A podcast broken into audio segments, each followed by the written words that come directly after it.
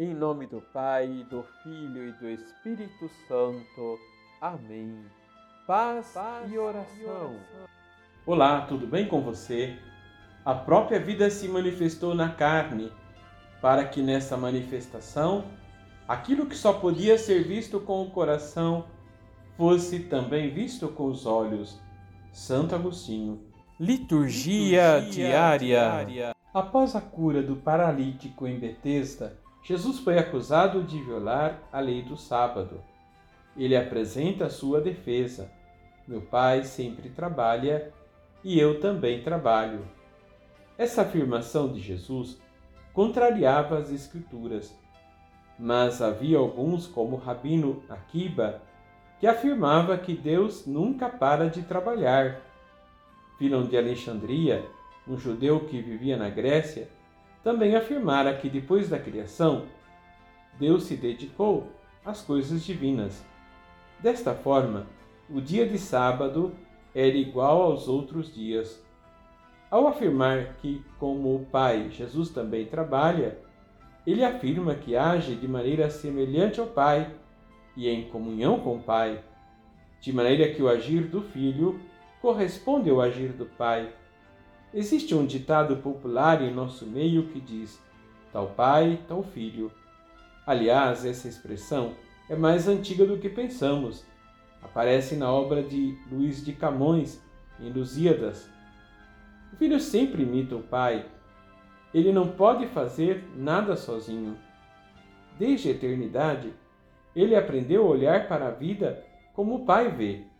Na criação, estava junto e em cada ato da história da salvação, ele se fez presente. Por isso, Jesus podia dizer: Quem me vê, vê o Pai. Santo Irineu afirmava que o que é visível no Pai é o Filho. Jesus é a manifestação plena do Pai em nossa vida. Quando ele doa a sua vida por nós, o Pai também se doa a nós no Filho. Em Jesus, o Pai manifesta todo o seu amor por nós.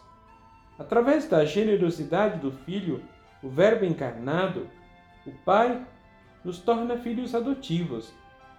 Jesus é o nosso irmão mais velho e, através do seu sacrifício de amor, inseriu-nos na comunhão trinitária.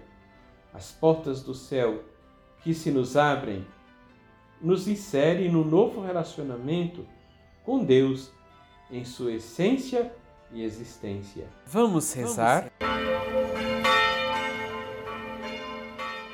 Senhor, amaste-nos de modo tão admirável que viestes ao encontro da nossa humanidade para santificá-la. Nós, em nossa cegueira espiritual, nem sempre compreendemos a grandeza do vosso amor, mas livremente nos amastes. Dai-nos a nós, ingratos filhos, a grandeza de coração para contemplarmos a vossa beleza revelada na glória do vosso Filho, elevado na cruz, por amor de nós, e exaltado por vós, ao ressuscitá-lo no terceiro dia. Assim seja. Receba a bênção do Deus Todo-Poderoso, Pai, Filho e Espírito Santo. Amém.